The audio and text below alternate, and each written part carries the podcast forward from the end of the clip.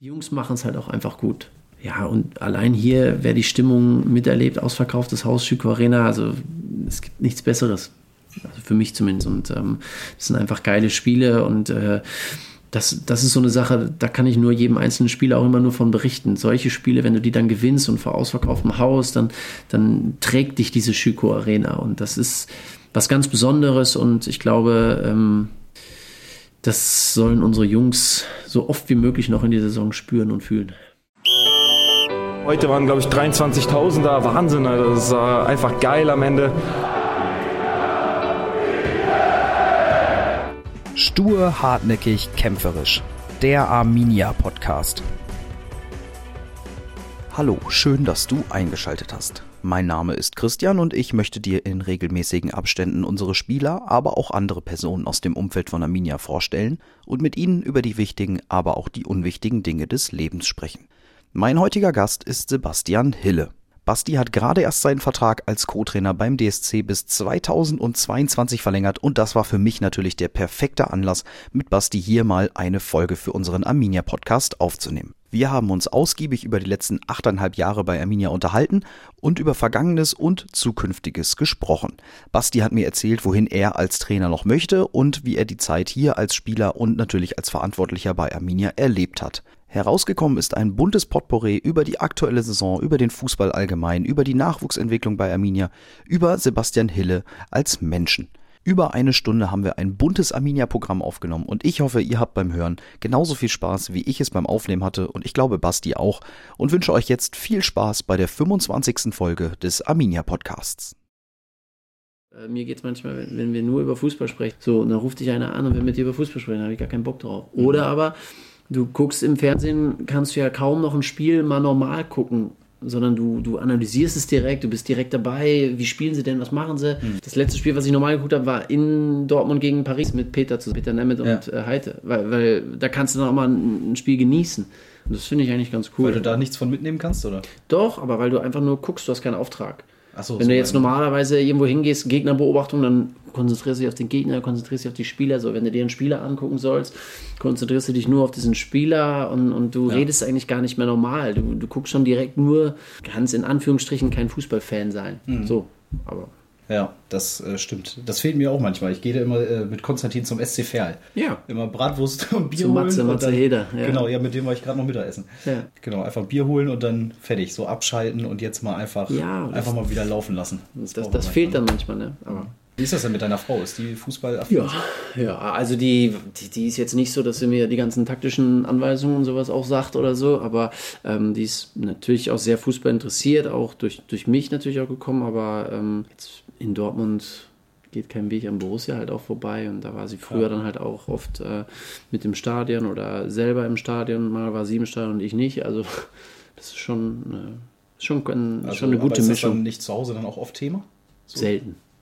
Das find, empfinde ich aber auch als angenehm. Okay, Natürlich ja. unterhalten wir uns darüber, aber ich empfinde es als extrem angenehm, dass die mir nicht sagt, so Mensch, warum habt ihr das mhm. nicht oder dies nicht. Und ja. das kriege ich auch manchmal mit bei, bei manchen. Sorry, ne, hätte ich auch keinen Bock drauf. Nee, ich auch nicht. Ich habe jetzt in einer 8er WG gewohnt bis gestern und da war das auch so sieben andere Menschen halt mit Fußball aber so 0,0 am Hut und das war super angenehm. Ja, da war immer zu Hause gar kein Thema mehr, kein Fußball mehr. Wenn gucken. du jeden Tag immer Klasse. nur das Gleiche hörst und ähm, ja, also bei mir ist es jetzt wirklich so, du kommst dann nach Hause und dann sind die Kinder da und will ich auch die Zeit mit den Kindern verbringen. Ja. Und die sind inzwischen, also zumindest der Leo auch, immer auch, aber die sind auch, ohne dass ich großartig wirklich was gemacht habe, aber richtig geil auf Fußball. der Leo liebt den Lohmann, der Leo liebt äh, Fußball spielen, jeden Tag will er mit mir Fußball spielen und und immer, gut, immer hat die Pferde, äh, da, da, das ist so ihr Hobby und da geht ihr auch voll drin auf. Also schon schön. Ja, aber das liegt daran, dass Fußball halt einfach geil ist. So, es ist, nein, man, es ist auch so. Aber ich, zum Beispiel, was, was die Pferde angeht, ich, da habe ich auch, muss ich echt sagen, wenn ich da mit am Stall bin, das ist wie für mich Urlaub. Du bist wie in einer anderen Welt, du schaltest da ab. Die Pferde, die geben einem eine Ruhe, warum auch immer. Hätte ich vorher auch nie so gedacht, aber ist richtig cool. Also hätte ich nicht, hätte ich nicht gedacht. Wieso wirst du noch richtig zum Pferdemenschen? nee, macht Spaß, wirklich. Meine. Frau reitet auch wieder hat da auch ihren Spaß dran gefunden und ne, ist gut. Also, muss ich sagen. Guter Ausgleich. Ja. Aber wir treffen uns ja hier, weil ja wir über Fußball reden wollen. Genau. Weil jetzt sind wir doch wieder im Arbeitsmodus und müssen jetzt, müssen jetzt mal über Fußball reden. Wir treffen uns hier in den Räumlichkeiten der Schüko Arena mittwochs nachmittags, weil wir vor nicht mal einer Stunde äh, bekannt gegeben haben, dass du deinen Vertrag verlängert hast. Du bleibst bis 2022 Amine, dann sind es schon elf Jahre insgesamt.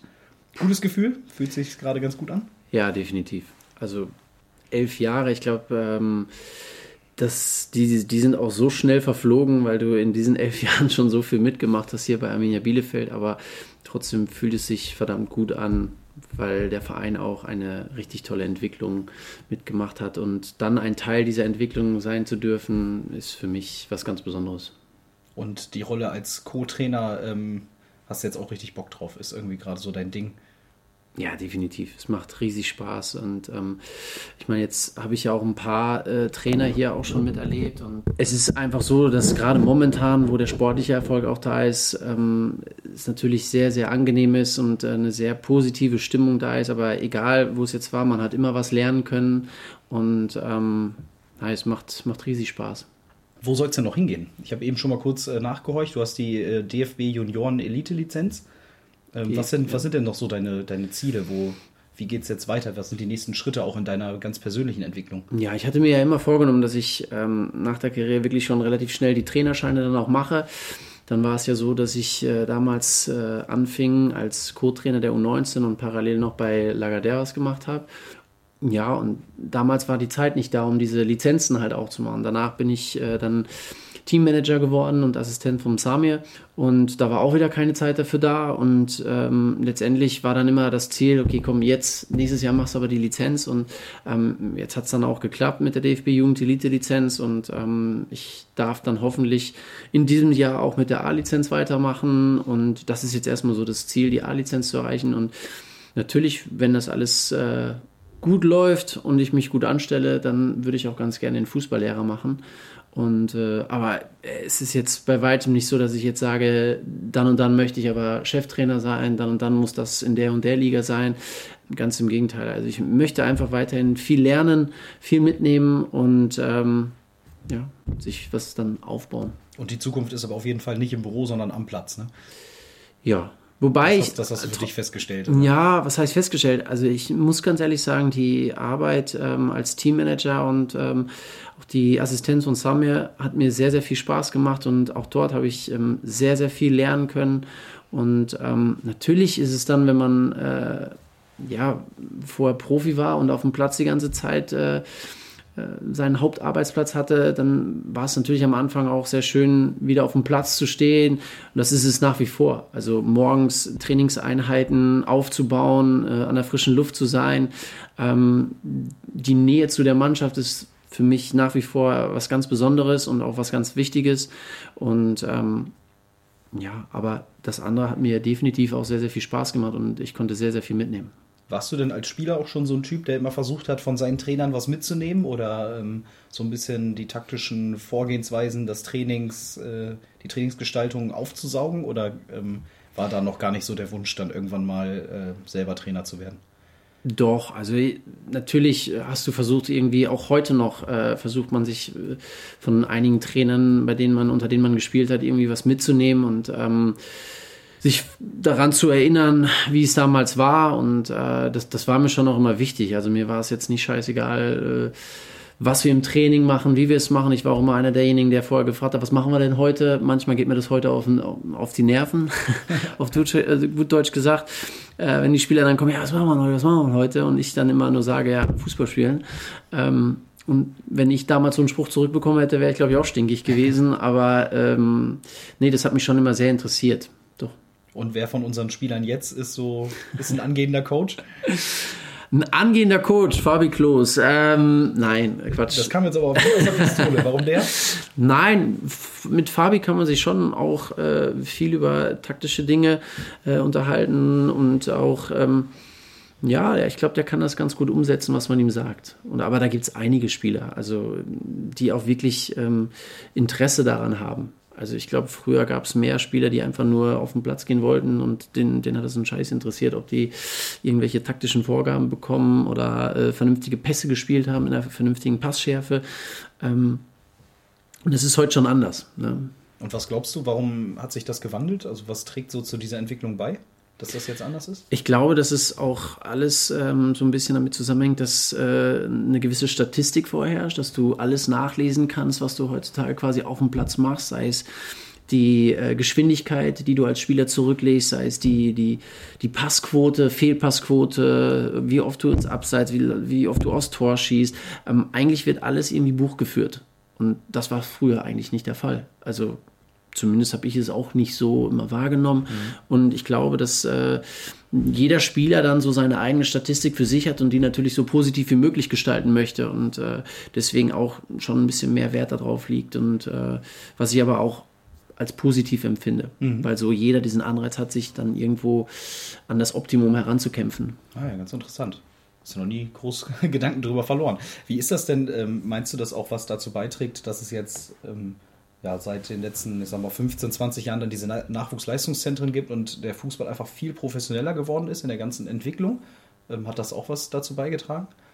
Das war ja in deiner Jugend noch anders. Ja, definitiv. Also ich glaube, das, das hat schon auf jeden Fall was dazu beigetragen. Ähm, es ist im Vergleich zu damals alles viel, viel professioneller geworden. Wäre auch schade, wenn es nicht so wäre, weil dann hätte man keine Entwicklung ähm, durchgezogen. Und ähm, manche Dinge finde ich auch äh, finde ich sehr, sehr gut, aber es gibt auch manche Dinge, die ich nicht so zum Vorteil sehe, wenn, wenn ganz jungen Spielern schon sehr, sehr viel abgenommen wird, wenn ähm, junge Spieler ähm, ja, es gab, früher gab es immer so Hierarchien, jung und alt. Inzwischen ist das gar nicht mehr so vorherrschend. Früher mussten die jungen Spieler, ich glaube, ich musste bis 25 immer noch Tore schleppen oder die Hütchen einräumen oder was weiß ich was. Ja, aber das müssen die doch bei euch jetzt auf dem Platz auch noch. Ja, es, ja, aber du musst schon hinterher sein. Also du musst schon immer wieder neu ansprechen, äh, komm Jungs, packt mit an und, und das war früher eine Selbstverständlichkeit, weil wir genau wussten, wenn wir es nicht machen, kriegen wir einen Arschtritt. Mhm. Und das ist so heute, finde ich, so ein bisschen auch so die Selbstverständlichkeit der Jugend. Ja, das machen sie schon, das wird schon alles gemacht. Und es passiert auch bei uns nicht selten, dass auch mal Hütchen oder Plättchen einfach liegen bleiben, wo Peter und ich uns dann vom Kopf hauen und sagen, wie geht das? Warum ist das so? Und das sind so Sachen, wo ich sage, ja, das war damals nicht so verkehrt, dass es diese ganz klar gesteckten Hierarchien gibt. Die gibt es bei uns in der Mannschaft schon auch, aber es ist irgendwo, ähm, ich sage ich jetzt mal, lockerer als früher. Mhm, okay, und ja, das vermisst man dann manchmal, kann ich, kann ich gut nachvollziehen. Wie sehr bist du selber noch manchmal so ein bisschen Spieler oder ich sage auch mal vielleicht an den Spielern dran? Also wie sehr kannst du dich noch selber immer in die Rolle des Spielers hineinversetzen? Oder ist die aktive Karriere schon so weit weg, dass du für manche Spielersichten schon kein Verständnis mehr hast oder einfach gedanklich schon ein bisschen weiter bist und sagst, ach ja, als Spieler habe ich das auch mal so gesehen, aber jetzt äh, bin ich Na, einfach ein bisschen weiter oder so? Nee, definitiv. Also ich glaube, dass ich mich da schon in den einen oder anderen sehr gut hineinversetzen kann, ähm, auch muss also wenn ich jetzt das Beispiel, du hast unzufriedene Spieler, ähm, die am Wochenende jetzt nicht von Anfang an spielen oder gar nicht mit dabei waren und die dann beim Spielersatztraining wo so ein bisschen frustriert sind und du merkst richtig, die haben auch Redebedarf oder wollen, dann kannst du mit denen oder musst du natürlich auch mit denen versuchen zu sprechen und ähm, ich kann dann immer nur auch aus eigener Erfahrung sprechen und äh, ich hatte in meiner Karriere auch diese Phase, wo ich mal nicht gespielt habe und wie, wie ich mich dann gefühlt habe, dass ich dann auch am liebsten nur gekotzt hätte und, und äh, war frustriert und war sauer, habe die Schuld immer bei anderen gesucht und ähm, aber in erster Linie habe ich dann auch gemerkt, okay, man muss immer bei sich selber erst anfangen. Und aber das sind so Tipps, die, die, die ich dann versuche immer weiterzugeben und ich glaube, so weit weg bin ich noch nicht. Also Gibt es auch schon mal so die ein oder andere Entwicklung, gerade bei jüngeren Spielern, die jetzt äh, Anfang 20 sind oder sowas, äh, wo du dir manchmal schon so vom Kopf packst und sagst, boah, ich bin zu alt für den Scheiß? Erwischst du dich da manchmal schon bei? Ja, was den Musikgeschmack angeht, das definitiv. Also da bin ich wirklich zu alt für den Quatsch. Aber ähm, Nö, es hat schon auch Parallelen zu, zu, zu meiner Zeit, zu früher. Wobei, wenn man das alles vergleicht, früher als ich ein junger Spieler war, da war das noch nicht so extrem mit Social Media und ähm, Handys und äh, heutzutage ist es ja schon oft so, dass man sich, ja, ich will jetzt nicht sagen, darüber definiert, aber im Prinzip wird ja alles dokumentiert über Instagram, Facebook, Twitter und und und. Und das war früher nicht so. Und das ja, ich. Sehnst du dir auch nicht herbei, wenn ich das jetzt so in deinem Gesicht ablese? Nein, es hat gute Seiten, es hat aber auch, glaube ich, viele schlechte Seiten, weil so dieses, ähm, ja, anonym ist vielleicht der falsche Begriff, aber es ist halt schon sehr, sehr transparent alles geworden. Ne? Und, und das ist, ähm, finde ich, nicht unbedingt immer was Positives. Was ist das so in der alltäglichen Arbeit? Ähm, wo stellt man das so fest?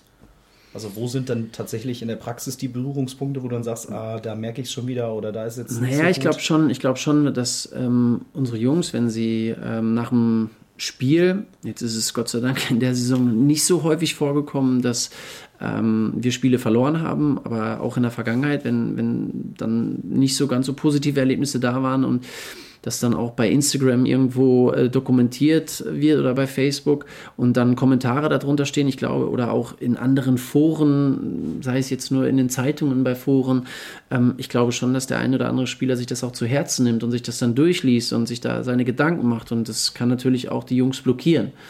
Und deswegen glaube ich schon, dass das auch einen großen Einfluss nimmt.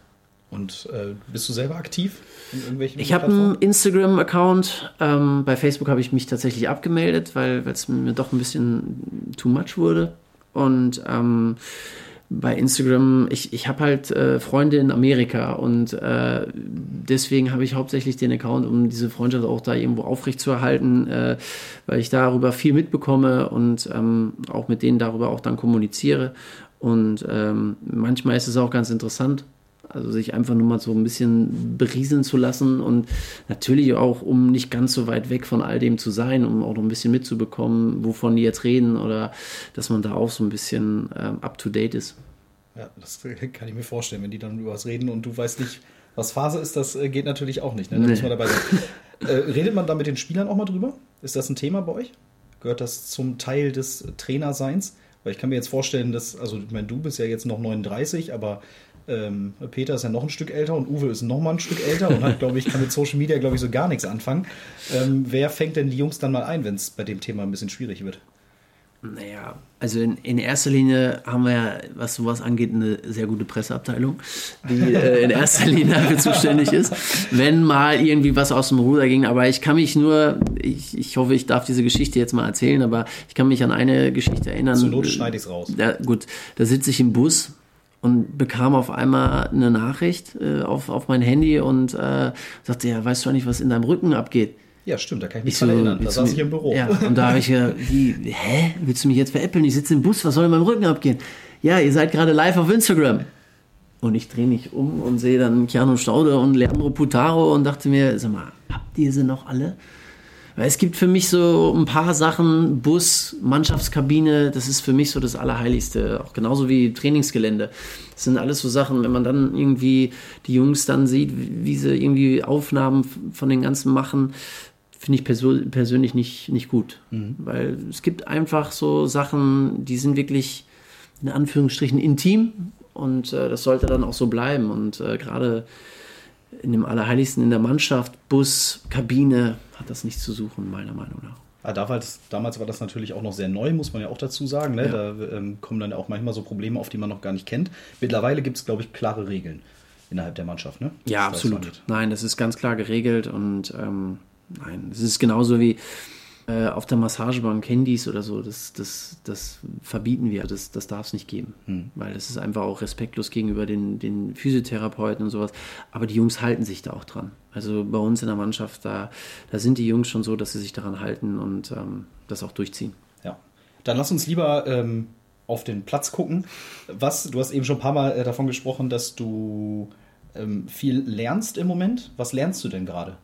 Von Uwe und Peter vielleicht zum Beispiel. Ja, verschiedene Sachen. Also was Trainingsplanung angeht, was Trainingsgestaltung angeht, ähm, sind die beiden ähm, extrem akribisch und ähm, sehr detailliert, sehr genau und, und das finde ich, finde ich wirklich super. Und das ist eine Sache auch, ähm, wo ich wirklich von profitieren kann, wie sie halt auch also eine Trainingsform planen und auch immer mit einem gewissen Hintergrund sei es auf den Gegner zugeschnitten oder einfach jetzt auf unser eigenes Spiel und ähm, dann einzelne Passformen, die ich so nicht kannte. Jetzt ist Peter jemand, der, äh, aber auch Uwe, ähm, der sehr viel Wert auf Technik legt. Und ähm, ich glaube, manchmal ist es für die Spieler vielleicht schon sogar manchmal nervig, wenn du vorgegeben bekommst, wie du einen Ball annimmst und, und dann auch wieder mitnimmst und mit welchem Fuß du den Ball spielst. Aber gerade das finde ich super. Und das habe ich von, von den beiden, von Peter und von, oder von Uwe und Peter, ähm, so in der Form kannte ich das vorher nicht so genau. Und äh, das, das finde ich einfach klasse und äh, da, da nehme ich sehr, sehr viel von mit. Und gerade auch was, was taktische Dinge angeht, ähm, da ist der Uwe wirklich einfach top und ähm, da kann ich nur von profitieren und auch sehr, sehr viel von lernen. Wie sieht dann so deine Aufgabe aus? Auch äh, innerhalb der Trainingswoche, zum Beispiel, äh, keine Ahnung, heute gab es ein Vormittagstraining. Ähm, wie sieht deine Rolle auch in der Vorbereitung aus? Also heute bin ich zum Beispiel nur unterstützend dabei gewesen, weil diese Einheit gehört Reinhard Schnittger und äh, der hat da den athletischen Part äh, komplett für sich und dann, dann helfe ich. Nehmen wir, nehmen wir da eine ja, aber jetzt zum Beispiel, ähm, was von Anfang an eigentlich so war und das, das habe ich auch super gefunden und ich finde es auch eine, eine tolle Aufgabe, dass ich eigentlich immer derjenige bin, der quasi den Gegner simuliert. Ich habe dann mit meiner Mannschaft, die quasi die sogenannte A11 gegen die sogenannte B11, ich, ich mag das eigentlich nicht so den Begriff, aber es lässt sich halt auch nicht vermeiden, ähm, dass die B11 dann quasi den Gegner simuliert. Und das ist dann meine Aufgabe, die Mannschaft so einzustellen, ähm, wie der Gegner halt auch spielt, in was für einem System, mit was für Standardsituationen agiert wird, was haben sie für eine Strategie. Und ähm, ich glaube, das gelingt mir eigentlich ganz gut, weil oft sind es knappe Partien und äh, ja, und das, das ist halt auch das, was halt auch wichtig ist für die A11, dass sie eigentlich ähm, ja, in dieser Simulation des Gegners genau die Abläufe auch wiederfinden, wie sie halt auch im Spiel vorkommen können. Und ähm, das macht sehr, sehr viel Spaß und ähm, ja. Und gibt es dann mal eine Rüge nach dem Wochenende? Da ist nochmal Hille, die haben ganz anders gespielt. nee, die gibt es manchmal unmittelbar danach, weil, äh, also war zum Beispiel auch ein Fabian Kloster, der dann mal gesagt hat, ey, so spielen die doch gar nicht. Wo ich dann aber auch sage, ja, mag sein, aber äh, man muss sich halt auch in die Situation der anderen Spieler versetzen, weil die sind es nicht gewohnt, in dem System jetzt so zu spielen und mhm. sind halt auch unsere Abläufe irgendwo gewohnt.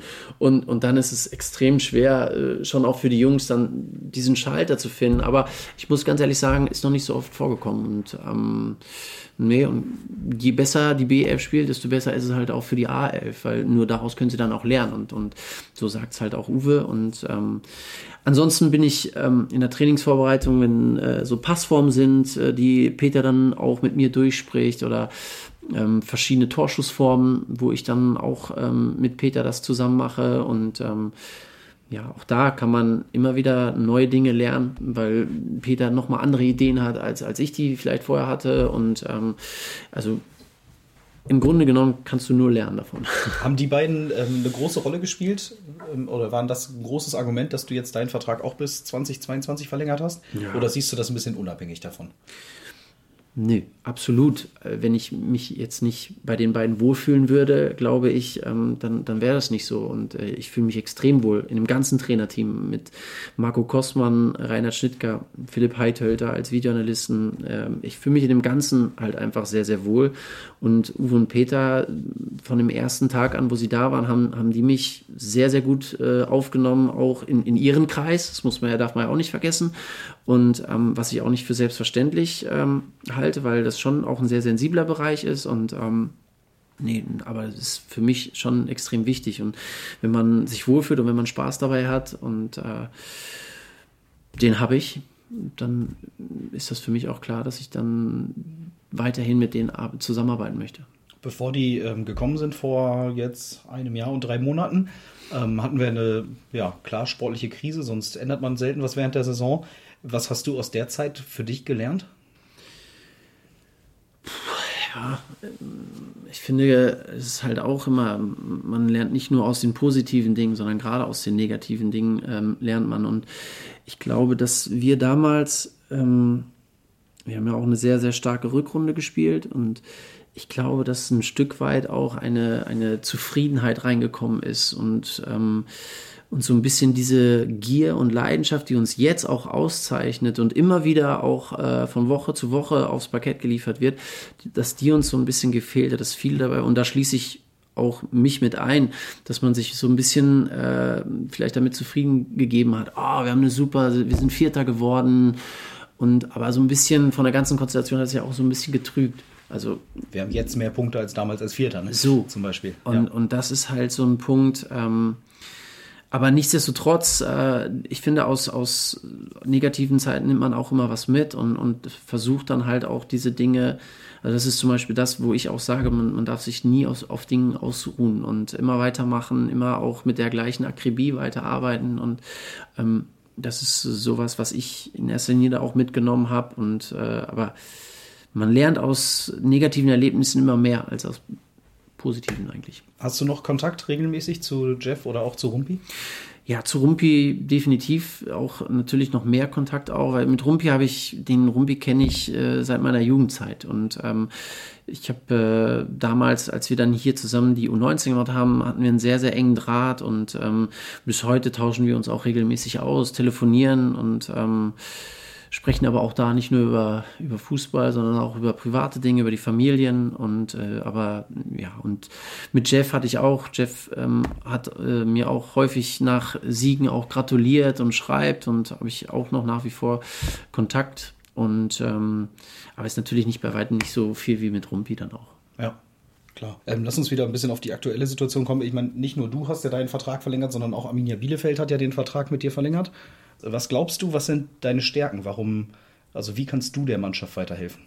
Mal so ein bisschen Selbstreflexion. Ich weiß, das sollten eigentlich immer andere tun, aber jetzt zwinge ich dich einfach mal dazu.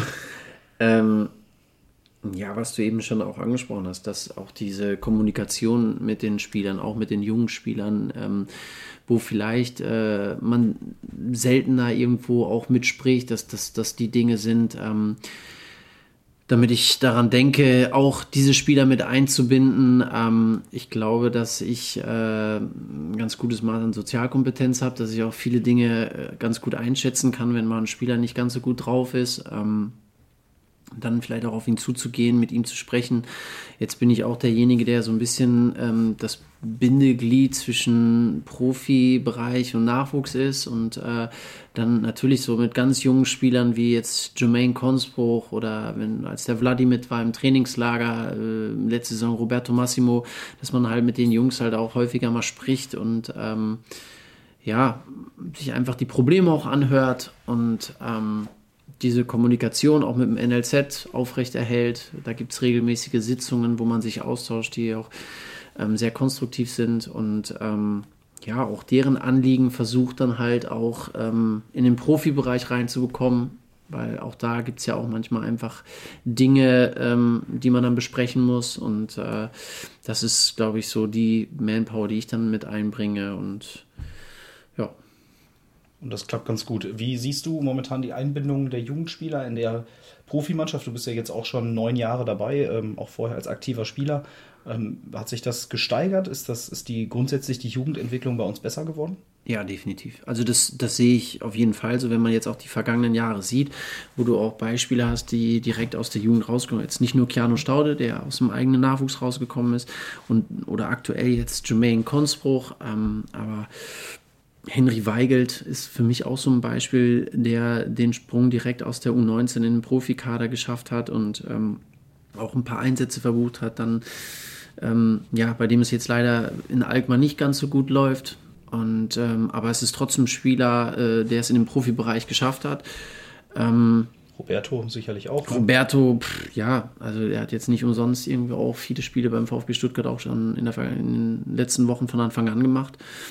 Und ähm, ja, definitiv hat sich das verbessert. Und auch die, ich glaube, auch die Bindung, äh, die Anbindung der äh, Profiabteilung und Nachwuchs ist, ist wesentlich besser geworden, die Kommunikation, als sie noch, äh, als es noch damals auch so war. Wobei, man muss das halt auch immer gucken, damals war man immer in anderen Situationen drin. Also wenn es sportlich nicht ganz so gut läuft und du jedes Mal irgendwo auch ähm, um den vermeintlichen Abstieg spielst oder so, dann, dann ist es auch ein bisschen schwierig, auf, auf junge Leute zu setzen, sondern da setzt du eher auf Erfahrung. Und ich glaube, dass wir das momentan ganz, ganz gut hinbekommen. Wir haben fünf junge Spieler mit im Trainingslager gehabt. Also ich kann mich kaum daran erinnern, wann das mal der Fall war, dass wir so viele Spieler mitgenommen haben.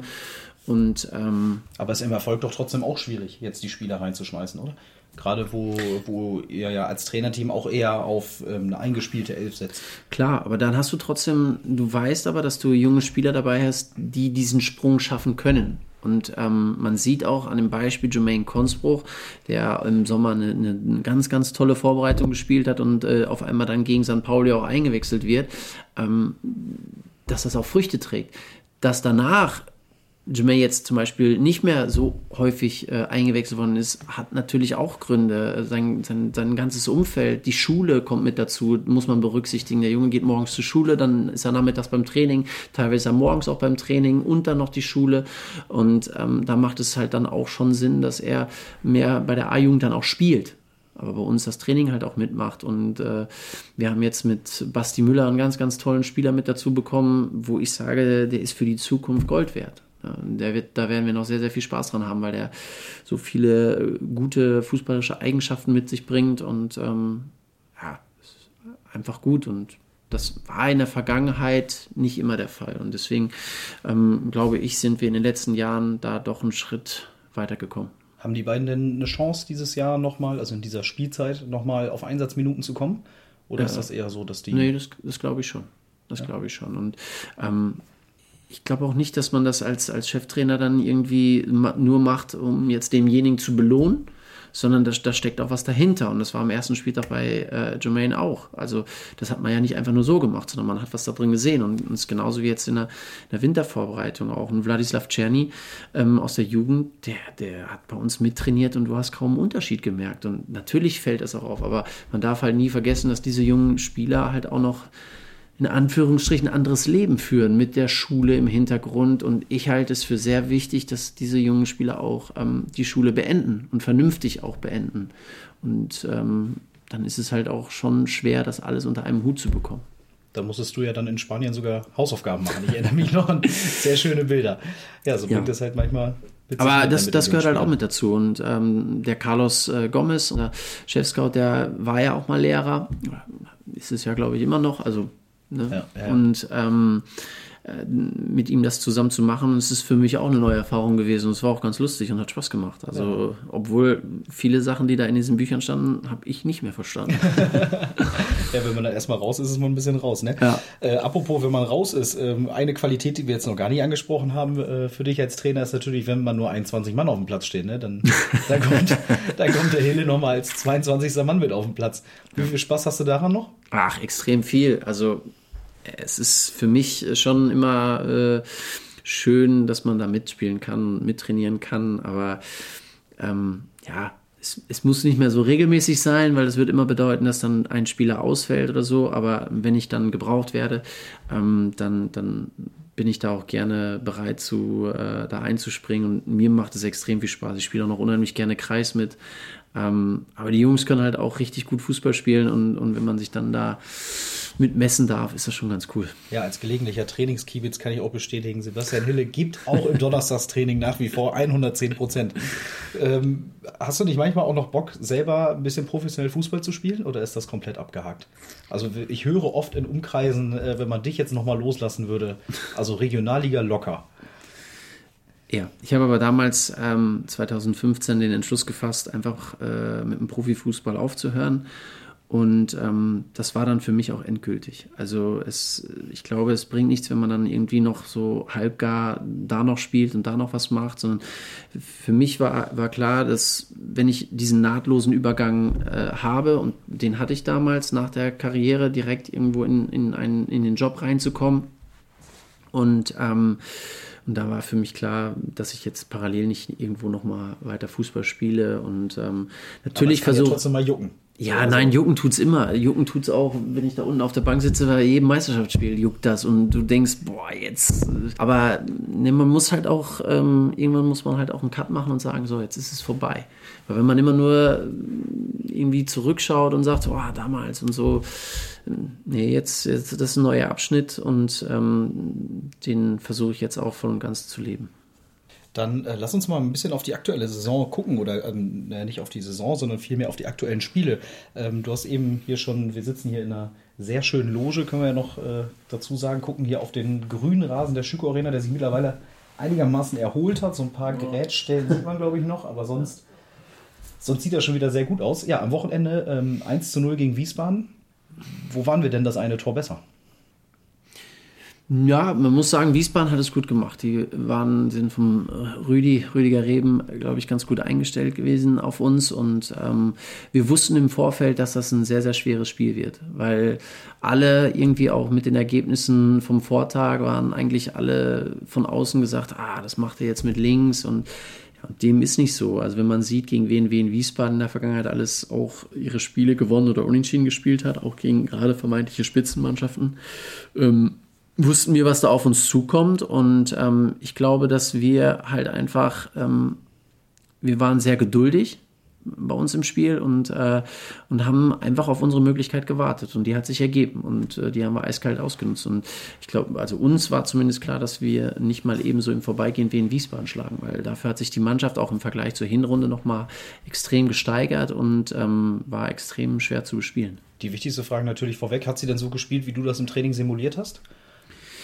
Ja, doch, ich glaube schon. nein, nein, haben sie. Also mit der Fünferkette und aber auch da im, im Training haben, haben unsere das echt gut gemacht auch. Ähm, du hast eben die Geduld angesprochen. Das äh, ist bei uns auf der Tribüne auch ein paar Mal gefallen, das Wort. So, boah, das wird ein Geduldsspiel, da müssen wir warten, bis die Lücke kommt. Wenn dann schon so 75 Minuten gespielt sind ähm, und man sitzt an der Seitenbank, wird man dann irgendwann so ein bisschen nervös und sagt, boah, ob jetzt der Moment in den letzten 15 Minuten noch kommt? Oder habt ihr so ein Selbstverständnis, dass ihr genau wisst, wir müssen bis zur 90. Minute geduldig bleiben und wir holen jetzt nicht die Brechstange raus oder wie? Wie ist das? Also ganz ehrlich, ich habe mir gegen Wien Wiesbaden jetzt, ähm, ich habe mir keine Sorgen gemacht, warum auch immer. Ich, ich war mir sicher, wir werden diese eine Chance noch bekommen. Und ähm, wer jetzt auch so unsere Spiele in den letzten Wochen, Monaten gesehen hat, wir haben halt auch immer nach hinten raus, immer wieder unsere Torchancen uns erspielt und, ähm, und mir ist immer klar, dass wir immer in der Lage sind, ein Tor zu erzielen. Und äh, deswegen, na, na klar, wenn es auf einmal 85. Minute, dann denkst du schon drüber nach, äh, oh, hoffentlich geht das heute gut oder hoffentlich machen wir noch ein. Aber jetzt so von einer großen Nervosität äh, zu sprechen, nee, ich glaube, davon sind wir weit weg. Einer, der ja auch ein wichtiger Faktor war, war dann Sven Schiplock, der endlich mal wieder äh, spielen konnte. Mhm. Ähm, war das dann auch so ein entscheidender Moment, dass der reingekommen ist, dass der nochmal Schwung gebracht hat? Ja, es ist immer super, wenn du äh, einen Spieler reinbringst, äh, egal ob das jetzt Schippo ist oder jemand anderes, der einfach nochmal frischen Wind mit reinbringt, weil das für die Mannschaft extrem wichtig ist. Und ähm, deswegen ist es für uns grundsätzlich so, dass äh, auch die, die Ersatzspieler eine sehr, sehr große Bedeutung haben, weil wie man sieht, können solche Spieler dann am Ende raus solche Spiele auch entscheiden. Und ähm, aber jetzt um nochmal auf Schippo zurückzukommen, für Schippo hat es mich extrem gefreut, weil ich halt auch einfach sehe, wie äh, sehr er sich in den letzten Wochen und Monaten da reingehangen hat, um auf diesen Augenblick hinzuarbeiten. Und, ähm, das habe ich ihm auch nach dem Spiel gesagt und ähm, ich freue mich sehr für ihn, dass er jetzt in der Situation ist. Ja, nach äh, über einem Jahr Verletzungspause schon echt irre. Ja. Schön, dass er wieder da ist. Und ja. Wie schätzt du seine Chancen auf mehr Einsatzzeiten ein? Ich meine, gut, schätzen ist natürlich jetzt der falsche Begriff, weil du es ja mit in der Hand hast, aber. Ja, aber äh, nochmal, wenn der, der Schippo ist auch jemand, der in jeder Trainingsform Gas gibt und äh, ich glaube, dass äh, da werden noch die ein oder anderen Einsatzzeiten folgen. Das wird definitiv so sein, ja. Ich möchte noch einmal ganz kurz einen kleinen Blick auf Rüdiger Rehm äh, werfen. Du hast es eben auch gesagt hat der jetzt in Wiesbaden ähm, so ein bisschen bewiesen, dadurch, dass sie defensive Stabilität gewonnen haben, dass sie jetzt auch ähm, mit dran sind, ähm, dass er eine Mannschaft auch verändern kann, dass er auch während der Saison ein bisschen darauf reagieren kann. Ich meine, auch gegen uns sah es ja wirklich nicht schlecht aus. Definitiv. Also das hat er auch und ähm, ich glaube aber auch, dass das äh, auch ein Gesamtwerk vom Wien Wiesbaden ist, weil sie haben immer wieder an ihm festgehalten und haben daran geglaubt an seine Arbeit und ähm, es gibt da oft auch Vereine, die dann sagen, no, jetzt schmeißen wir einen Trainer raus und erhoffen uns einen neuen Effekt. Das hat Wien Wiesbaden jetzt nicht gemacht. Die hat, äh, sie haben ihm die Zeit gegeben und, äh, und er hat, glaube ich, das Vertrauen auch zurückgezahlt und äh, ein Rüdiger Rehm ist ein guter Trainer und ich glaube, das sieht man jetzt auch. Dann lass uns aufs nächste Spiel blicken. Montag geht's nach Stuttgart. Absolutes Top-Spiel. Was erwartet uns da für ein Spiel? Wie stellst du jetzt die Mannschaft ein in der Trainingswoche? Ich schon mal gar nicht, aber wir. Äh, nee, ich meinte jetzt auch eher die gegnerische Mannschaft. Achso.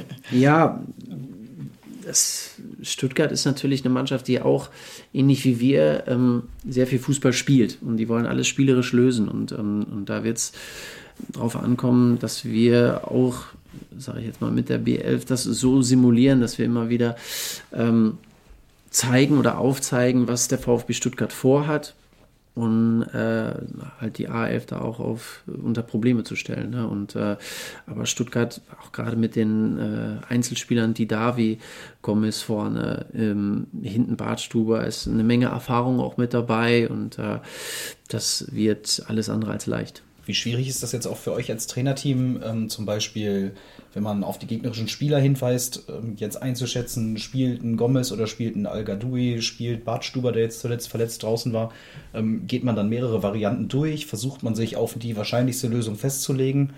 Ähm, wie sieht das dann so in der Woche davor aus?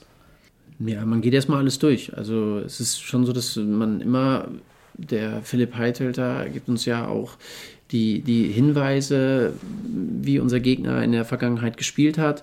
Und dazu gucken wir uns auch Szenen an. Und ähm, ja, und auf Basis dieser, dieser Kenntnisse versuchen wir das natürlich dann auch äh, ins, in, in, das Training mit einzubinden und ähm, unsere Jungs darauf vorzubereiten, was sie erwartet. Was für eine Rolle spielt Roberto da gerade? Wir haben es eben schon mal kurz angerissen, natürlich Jugendspieler von uns, ich muss sagen, ein interessanter Blick auch für den einen oder anderen Arminia-Fan, wie er ja, sich da so entwickelt. Ich denke mal, dass Roberto äh, extrem motiviert sein wird.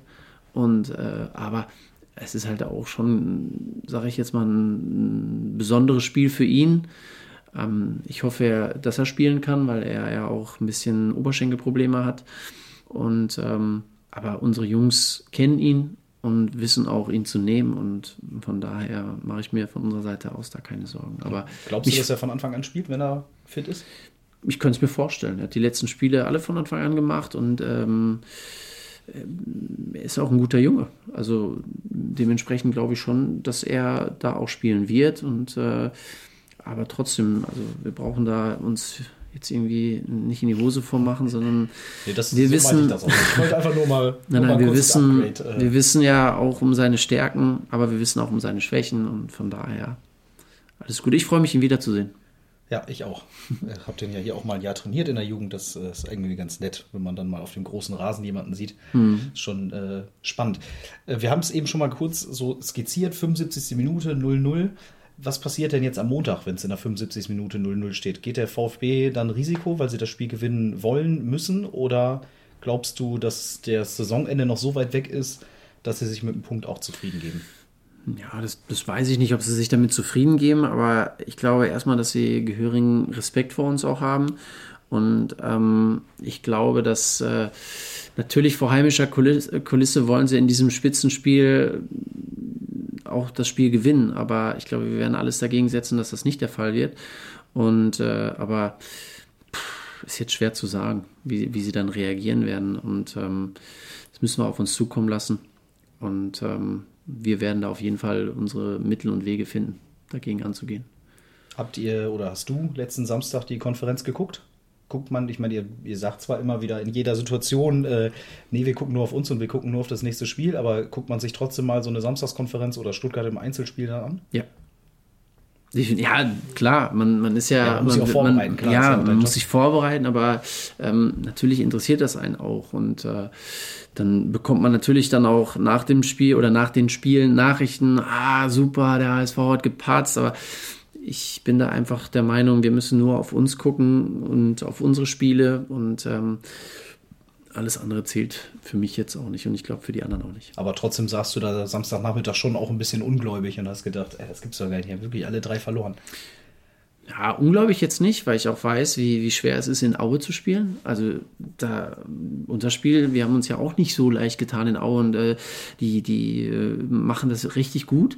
Und genauso wie Fürth. Also es ist ja jetzt nicht irgendwie eine Laufkundschaft oder irgendwie sowas, sondern das sind richtig gute Fußballmannschaften. Und ähm, deswegen war mir das klar, dass das für Stuttgart und auch für den HSV kein Spaziergang wird. Ne? Und ähm, ja, Jetzt guckt am Montag ganz Deutschland auf uns. Hast du das in deinem privaten Umfeld auch schon mal so ein bisschen gemerkt, dass du jetzt dadurch, dass es erfolgreich läuft bei uns, viel mehr auf deine Arbeit angesprochen wirst, viel mehr auf das nächste Spiel oder ja. dass dir häufiger Leute schreiben?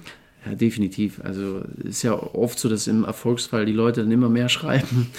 ähm, vielleicht trauen sie sich dann in einem anderen Fall nicht, aber ähm, nein, es ist ja was Positives. Also es wäre wär schlimm, wenn es jetzt andersrum wäre. Ne? Und, äh, und so ist es natürlich schön, wenn, wenn äh, wir da in der Situation, in der wir uns jetzt gerade befinden, dass dann die Leute das damit verbinden und dich auch darauf ansprechen regelmäßig. Aber ich versuche dann halt auch immer so ein bisschen ja, Demo zu zeigen, das, das ist noch ein langer Weg und ähm, ich glaube, da tun wir auch ganz gut dran. Wie schafft ihr das, ähm, das in der Mannschaft auch so zu behalten?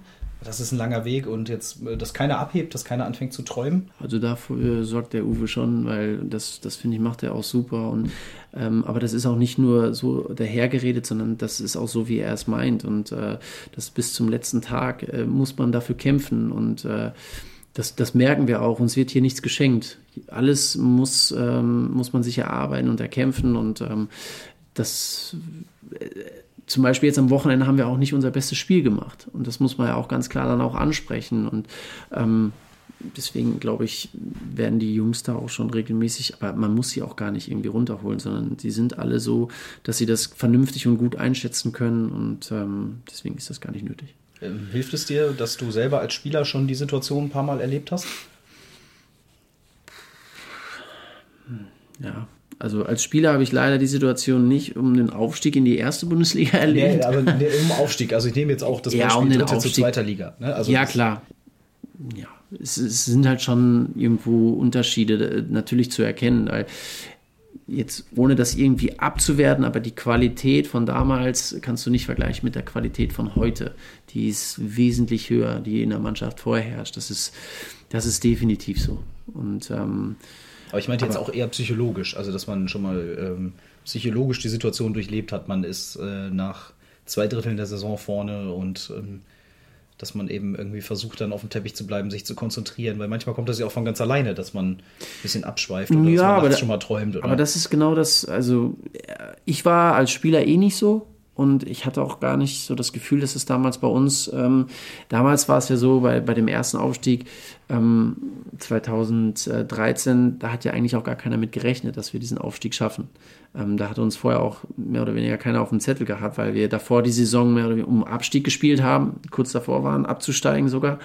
Und ähm, das war dann schon irgendwie, ja, ich will jetzt nicht sagen Wunder, aber schon was, was, was ganz Besonderes. So.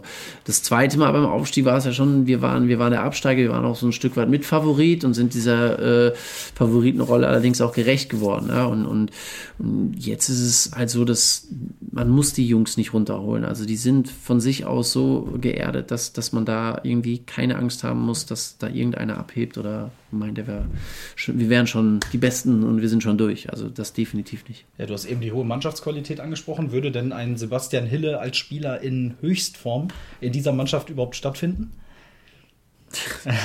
Ein bisschen das gemeine Frage, aber wir gehen ja jetzt hier mal rein die hypothetisch Frage dran. Ist, die ist echt gemein. Ähm, ja, sagen wir es mal so, ich, ich hätte mich, glaube ich, in der Art und Weise, wie wir Fußball spielen, schon sehr wohl gefühlt auch, äh, weil es halt alles sehr, sehr schnell ist, auch ähm, mit äh, sehr viel Tempo und das war halt auch nochmal eine Eigenschaft, die man mit mir verbinden konnte, meine Schnelligkeit.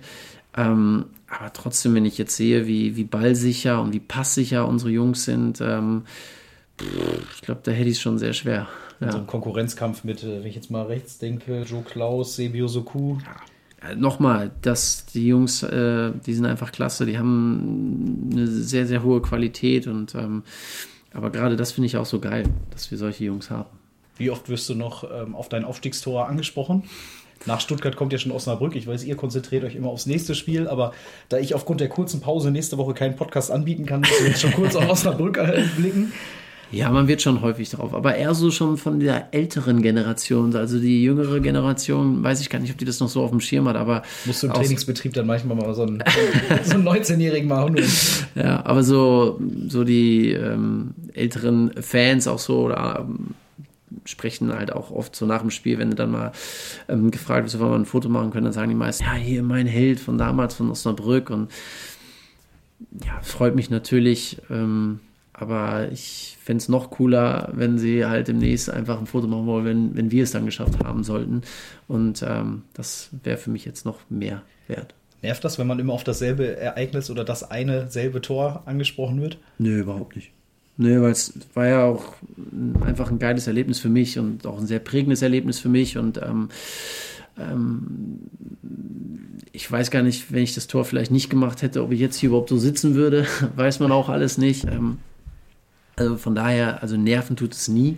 Also ganz im Gegenteil. Es ist immer noch schön, daran erinnert zu werden. Wie ist das eigentlich jetzt, wo du in der Rolle des Co-Trainers bist und in der Mannschaft noch ein paar Spieler sind, mit denen du aktiv zusammengespielt hast? Mit denen du im Sommer zusammen auf Mallorca warst, ähm, mit denen du den ein, das ein oder andere hoch oder tief miterlebt hast. Ähm, schafft man es da, mit allen Spielern den gleichen Umgang zu haben? Oder ist das so, dass dann, ich sag jetzt mal, mit einem, mit einem Tom, mit einem Salgi, mit einem Klose, ähm, dass da irgendwie ein anderer Umgang herrscht? Ja, es ist natürlich ein, eine besondere Situation, aber eigentlich für mich auch eine positive Situation, weil ähm, die Jungs wissen, dass sie jederzeit zu mir kommen können, ähm, dass ähm, sie mit mir über alle Dinge sprechen können. Ich glaube, äh, jeder von denen, die du jetzt gerade aufgezählt hast, die kennen mich auch privat ganz gut. Ähm, und da haben wir eigentlich auch nochmal ein, ein ganz gutes Verhältnis. Und auch jetzt, also das ist jetzt nicht so, dass nur weil man dann irgendwie Co-Trainer ist, dass, dass man die anders anspricht oder die sich auch anders verhalten. Und ähm, ich empfinde das eher als positiv und äh, Klar hörst du mal den einen oder anderen Spruch vom, vom Klosi oder auch von Salgi, so gut wie du jetzt im Training bist, warst du früher nie oder so. Also, aber das ist alles witzig und gehört mit dazu. Und ähm, nein, ich finde, das ähm, ist schon alles sehr positiv. Aber ist dann ja schon so, dass die sich mal einen Spruch mehr erlauben können, als wahrscheinlich der ein oder andere, der nicht mit dir auf dem Platz stand. Ja, das definitiv. Das ist, das ist dann halt manchmal so. Ähm, wie gesagt, ich wollte noch ganz kurz auf Osnabrück äh, blicken. Die haben ja gerade so eine kleine Schwächephase. Ähm, worauf wird es da ankommen? Was erwartest du da für ein Spiel? Ist das eine Mannschaft, die sich hinten reinstellt? Wollen die mitspielen? Pressen die hoch? Also erstmal freut es mich extrem für den Danny Tune, dass die eigentlich so eine gute Saison. Danny kenne ich noch aus der Zeit von Rot-Weiß Aalen ähm, damals war er auch Co-Trainer in Aalen und ähm, ein, ein, toller Typ, ein, ein, toller Trainer auch. Und freut mich sehr, dass die jetzt eigentlich so einen sehr guten Weg gemacht haben bislang. Jetzt waren die letzten Spiele nicht ganz so erfolgreich, aber trotzdem ähm, haben sie in der Vergangenheit gezeigt, dass sie sehr guten Fußball spielen können, dass sie nicht einfach zu bespielen sind. In Osnabrück hat's auch, war auch so, eine, so ein Geduldsspiel für uns und obwohl wir es da sehr souverän gelöst haben, aber ähm, also die werden uns hier nichts schenken. Die werden uns alles abverlangen und ähm, jetzt ist, ist auch noch irgendwo ein Derby. Und ähm, das ist dann schon auch nochmal was Besonderes, auch für, für Osnabrück und für uns natürlich auch. Und ähm, das wird kein einfaches Spiel. Und jetzt schon ausverkauft? Was macht so der Faktor Schüko Arena? Was, was haben wir denn geändert, dass wir jetzt auf einmal viermal hier zu Null gewinnen? ja, also ich glaube, dass äh, grundsätzlich wir halt auch ähm, immer wieder gesagt haben, wir müssen unsere Heimstärke wieder bekommen. Und das war ja mal eine Zeit lang nicht so. Dann waren wir eher, dass wir auswärts unsere Spiele äh, gewonnen haben und, und zu Hause dann ähm, nicht ganz so gut gespielt haben. Ähm, ich glaube, dass, Gott sei Dank ist das wieder so, dass, dass wir hier auf der oder in der Schüko Arena ähm, wieder eine Heimmacht geworden sind und das wollen wir auch bleiben. Und, ähm, aber nur von Reden die Stimmung, kommt das ja nicht. Man muss ja nein, irgendwas nein. muss man ja drehen. Ja, aber das ist manchmal so. Manchmal hast du, denkst du dann auch, du hast so ein Heimspielkomplex oder irgendwie so, das ist, ist es Quatsch. Du, du holst dir das dann über die Spiele wieder zurück und dann kannst du auch wieder Tore schießen, dann kannst du auch wieder Tore verteidigen. Ähm, das machen wir gerade sehr, sehr gut. Ähm, das freut insbesondere auch unseren Torwarttrainer Marco Kostmann, dass wir die Null halten. Da ist er mal sehr stolz drauf und wir aber auch. Also die Jungs machen es halt auch einfach gut. Und ähm, ja, und allein hier, wer die Stimmung miterlebt, ausverkauftes Haus, Schüko Arena, also es gibt nichts Besseres. Also für mich zumindest. Und ähm, sind einfach geile Spiele und äh, das, das ist so eine Sache, da kann ich nur jedem einzelnen Spieler auch immer nur von berichten. Solche Spiele, wenn du die dann gewinnst und vor ausverkauftem Haus, dann, dann trägt dich diese Schüko Arena. Und das ist was ganz Besonderes und ich glaube, ähm, das sollen unsere Jungs so oft wie möglich noch in der Saison spüren und fühlen. Ja, hoffen wir es. Sind ja noch ein paar Spiele. Wenn die erfolgreich laufen, dann könnte es ja noch was Großes geben. Wie kommt das, dass wir auf einmal, was heißt jetzt auf einmal, ist vielleicht ein bisschen übertrieben, aber ähm, jetzt in diesem Jahr so viele Spiele zu Null gespielt haben? Ja, es war ja auch irgendwo ähm, in der Hinrunde so, dass, dass wir schon äh, häufiger mal auch das ein oder andere Gegentor bekommen haben und wie wir ja eben auch schon besprochen haben, wir, wir analysieren ja auch die Spiele und versuchen dann halt auch die Mannschaft darauf einzustellen und, und auch gewisse Dinge im Training anzusprechen und ähm, mitunter war dann halt auch ein Grund, dass wir noch konsequenter verteidigen müssen. Und, und das haben die Jungs echt ganz gut umgesetzt. Und äh, das wird aber auch im Training, wird darauf viel Wert gelegt, dass auch dieses Verteidigen ähm, so konsequent durchgeführt wird. Und dementsprechend glaube ich, das ist das Ergebnis davon. Ne? Und äh, es ist ja, es sind ja jetzt nicht nur die Abwehrspieler, sondern es geht vorne los mit dem Verteidigen und ähm, das macht die vordere Reihe schon sehr, sehr gut und äh, es zieht sich dann halt durch. So eine, durch so eine Mannschaft. Ne? War es da vielleicht dann auch ganz gut, dass wir ausgerechnet im letzten Spiel vor der Winterpause nochmal drei Hütten gekriegt haben? Ja, ich weiß nicht, ob, ob man sagen kann, dass das irgendwie so ein, so ein Schlüsselerlebnis war, aber es ist vielleicht auch immer wieder ein Wachmacher, dass alles nicht selbstverständlich ist. Dass du natürlich auch Spiele verlieren kannst, äh, weil jeder Gegner in der zweiten Bundesliga ist, ist gut. Da ist kein Gegner dabei, den du mal eben im Vorbeigehen mitnimmst. Sondern, ähm, und gerade auf St. Pauli, das Spiel, ähm, da haben wir uns nicht so gut präsentiert. Das war da gibt es wahrscheinlich auch verschiedene Gründe für. Ähm, wir haben ein überragendes Jahr gespielt, das darf man alles nicht vergessen. Und irgendwann sind auch die Jungs auch vom Kopf her ein bisschen müde und haben sich vielleicht auch schon auf den Urlaub gefreut. Wobei, gerade das hatten wir angesprochen, dass das uns nicht passieren darf. Und, aber ich glaube, ähm, ja, das passiert dann halt auch einfach mal. Und ähm, aber es war halt auch immer ein warnendes Beispiel, auch in der Vorbereitung, immer zu sagen, guckt euch dann Pauli an. Mhm. Kann immer mal schief gehen. Ja. Ähm, ich wollte noch mal auf deine Zeit als Spieler so ein bisschen äh, zurückgehen. 2011 hast du bei Arminia angefangen, warst dann schon im zarten Alter von 30 Jahren, als du unterschrieben hast. Und hast ja im Grunde genommen deine beste Zeit als Spieler, behaupte ich jetzt einfach mal, bei Arminia durchlebt. Mhm. Warum erst so spät? Ja, gute Frage. äh, ja, es ist jetzt nicht so, dass ich davor keine gute Zeit hatte. Also ich habe ähm, eine ganz tolle Zeit auch ganz früher schon auch beim FC Gütersloh gehabt, äh, viele coole Erlebnisse gehabt, auch damals äh, Derbys gegen den SC Verl, die waren damals was ganz Besonderes, FC Gütersloh gegen den SC Verl.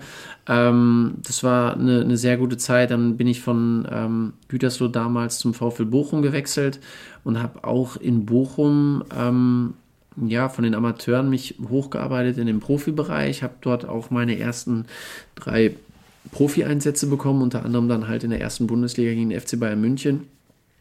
Und damals war es halt so, da kamen Faktoren zusammen, dass wir die ersten drei oder vier Spiele in der ersten Bundesliga direkt verloren haben und so auch ein ganz anderer Druck nochmal auf der Mannschaft beziehungsweise auch auf den Trainer damals Marcel Koller ähm, lag und, und, man dann nicht unbedingt auf einen in Anführungsstrichen jüngeren Spieler setzt. Und ähm, aber ähm, das war für mich eine sehr tolle Zeit mit sehr vielen Erlebnissen und ähm, dann bin ich zu Borussia Dortmund gegangen, ähm, habe dort auch viele schöne Dinge erlebt. Äh, ich lebe bis heute in Dortmund, ähm, habe mich da immer sehr, sehr wohl gefühlt und sehr viele Freunde auch gefunden und äh, aber auch rein sportlich. Wir sind damals auch mit den Amateuren aufgestiegen und ähm, ja, ich durfte unter Jürgen Klopp damals äh, trainieren in der Mannschaft, war mehrmals, war sogar in der Vorbereitung einmal mit auf einem Traditionsturnier und habe dort in Rotterdam das 2 zu 1 gegen Feyenoord Rotterdam geschossen. Und ähm, damals waren bei diesem Turnier Celtic Glasgow, Tottenham Hotspurs, bei Tottenham Hotspurs hat damals noch äh, Gareth Bale gespielt.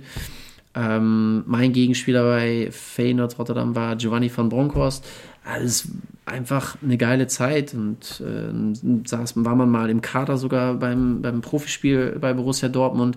Ähm, das sind halt schon für mich extrem schöne Erinnerungen. Und natürlich hat man da nicht den kompletten Sprung geschafft. Und ähm, woran das jetzt lag, das will ich jetzt gar nicht mehr irgendwie hinterfragen. Also ich glaube trotz alledem, dass ich immer ein Spieler war, der sich weiterentwickeln wollte, egal wie alt man ist. Und das, das ist auch das, was ich heute äh, auch jedem Spieler irgendwie rate äh, oder raten möchte, dass egal wie alt man ist, man kann sich immer weiterentwickeln, man kann immer mehr machen. Und ähm, bei mir ging die Entwicklung, ich war halt dann eher so ein Spätstarter.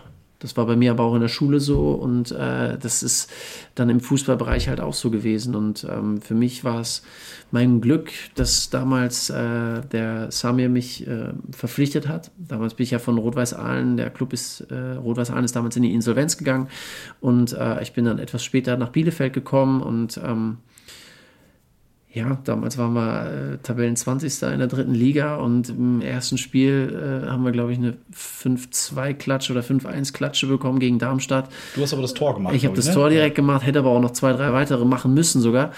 Ähm, aber das ist dann auch gefragt, mein lieber Mann, was ist denn hier los? Ne? Und, ähm, aber trotzdem hast du dann auch diese Entwicklung mitgemacht bei Arminia Bielefeld, wie du aus dem Abstiegskandidat auf einmal ein Aufstiegskandidat wurdest und bist ein Jahr später aufgestiegen. Und ähm, das und ich habe mich halt, glaube ich, auch als Spieler da nochmal weiterentwickelt. Und ähm, ja, das war und ist bis heute für mich immer wichtig zu sagen, man, man, man kann sich immer weiterentwickeln, egal wie, wie alt man ist. Ne?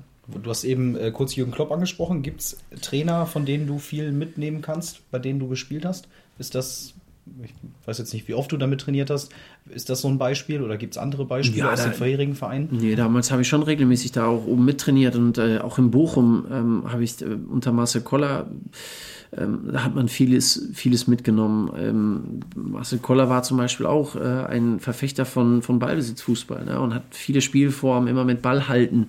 So hat er das immer, oder auf Schweizerdeutsch Ball halten, äh, war damals immer äh, seine Lieblingsform und äh, da hat man schon viel mitgenommen. Und äh, und bei, bei Jürgen Klopp, das, das war halt äh, so, wie er auch äh, in den Medien rüberkommt, so ist er halt auch auf dem Platz. Ne? Also, und ähm, das fand ich immer extrem beeindruckend, ein ganz, ein ganz toller Mensch. Ähm, und auch die, die Trainingsformen, die er damals mit seinem damaligen Co-Trainer auch immer gemacht hat, die waren immer äh, abwechslungsreich, da wurde nie das Gleiche gemacht und äh, das, ja, da konnte man, aber auch, auch hier äh, unter Stefan Krämer, ähm, da hat man einfach auch einiges mitnehmen können.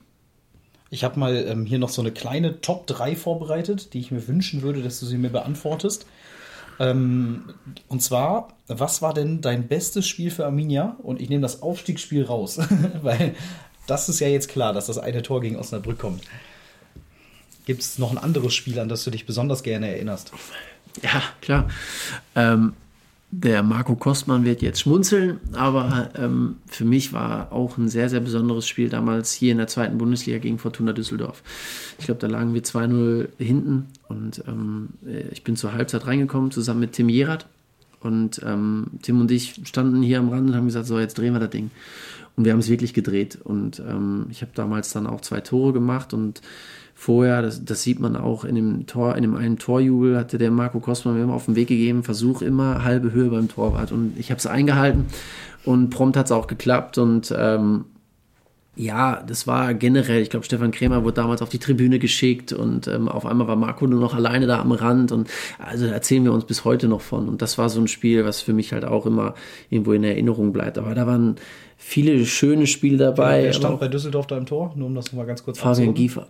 Ah ja, okay. Und ja. da immer, was war so hüfthoch oder was war dann die? Ja, das ist immer so ein bisschen knapp über, über, über Fußhöhe. Ach so, das, okay. Weil, weil, also eher so, so Knie, Schienbein, Ja, genau, so. genau. Mhm, okay. Und das ist so ein Tipp, den ich bis heute auch teilweise dann halt anderen Spielern auch versuche mitzugeben. Mhm. Und ähm, ja, ich habe damals häufig nach, nach, nach Trainingseinheiten, so wie es auch heute bei uns viele äh, Spieler machen, ähm, bin ich häufiger noch draußen geblieben und habe mit Marco zum Beispiel auch Torschussübungen gemacht oder mit den Torhütern dann nochmal was gemacht und ähm, das, ähm, ja, das hat mir damals schon viel weiter, hat mich viel weitergebracht. Ja. Ich versuche es am Sonntag in der wilden Liga umzusetzen. Also so ja, viel Glück. Hoch, ja. ähm, was war der beste Gegenspieler, gegen den du je gespielt hast? Du richtig mal so nach 90 Minuten dachtest, boah, hat der mich lang gemacht. Ja, das war damals, ähm, da hat er aber, ich, ich, glaube, da hat er bei Fortuna Düsseldorf war das. Das war in der Regionalliga, ich, ich glaube, er spielt noch in Uerdingen, der Lukimia. da war ich, äh, ich glaube, ich weiß nicht, wie oft ich gegen den gelaufen bin und abgeprallt bin und äh, der hatte ein mordsmäßiges Tempo, eine Riesenstatur und äh, boah, da habe ich, da, da, da habe ich mich echt extrem schwer getan mit. Stimmt, hast, ja. glaube ich, bei Bremen Bundesliga gespielt, wenn ich mich ja, recht ja, genau. Ja. Aber der war, boah, das war schon eine Maschine. das, äh, das, ist er, glaube ich, immer noch. Ja. Er spielt bei Uerding, äh, haben wir ja schon zweimal gesehen in dieser Saison. Und was war der beste Mitspieler, den du hattest, um die Top 3 hier mal abzuschließen? Mmh. Ja, also wer, wer mich extrem beeindruckt hat, war damals, als ich, da war ich halt bei den Amateuren bei Borussia Dortmund, habe äh, bei den Profis bei Borussia Dortmund mittrainiert. Das war damals Mario Götze, der war 16 oder 17 Jahre alt, der ist da, äh, der ist da aufgedribbelt und hat äh, trainiert wie ein junger Gott. Und ähm, damals hast du schon gesehen, aus dem, das wird mal was ganz Besonderes. Und der hat mich ähm, extrem beeindruckt. Also das, das war echt so aus der Zeit. Ansonsten hatte ich, hatte ich viele gute Mitspieler. Ja. Na gut, aber so einen Weltmeister-Torschützen zu nennen, ich glaube, das, ist, das ist legitim beim, beim besten Mitspieler. Ähm, ich habe noch zwei Abschlussfragen, bevor wir hier dann mal den Sack zumachen. Was hättest du als Spieler gerne noch erlebt, was du als Spieler nicht erlebt hast? Ich wäre als Spieler gerne in die erste Bundesliga aufgestiegen, ja. Bist du, bist du ein wehmütiger Mensch oder grundsätzlich jemand, der ab und zu mal zurückblickt? Nein. Nein, ich, das versuche ich auch irgendwo zu vermeiden, weil ich einfach, man muss im Hier und Jetzt leben und ähm, ich, wenn ich zurückgucke, dann eigentlich immer nur positiv. Also ich bin, ich mag auch Menschen nicht, die immer sagen, ach damals hätte ich mal oder äh, hört sich jetzt so wie so eine Kneipenphrase an, wo sie immer, ja, ich wäre auch der und der geworden, wenn ich das und das berücksichtigt hätte oder das und das gemacht hätte. Nee, das mag ich überhaupt nicht. Ähm, ich, ich lebe im Hier und Jetzt und gucke nach vorne und wie gesagt, wenn ich zurückgucke, dann eigentlich nur ähm, schöne Erinnerungen, weil es halt einfach eine schöne Zeit war, auch gerade damals so die, die Aufstiege, danach das Feiern, aber auch so der Zusammenhalt der Mannschaft, der da vorherrschte. Du hast durch den Fußball habe ich sehr, sehr viele Freunde kennengelernt, ähm, sehr viele Dinge erlebt, ähm, die ich glaube, ich ohne den Fußball nicht erlebt hätte. Auch sehr viele Länder. Und ähm, von daher bin ich sehr, sehr dankbar dafür, dass ich das äh, durch den Fußball alles erleben durfte und konnte.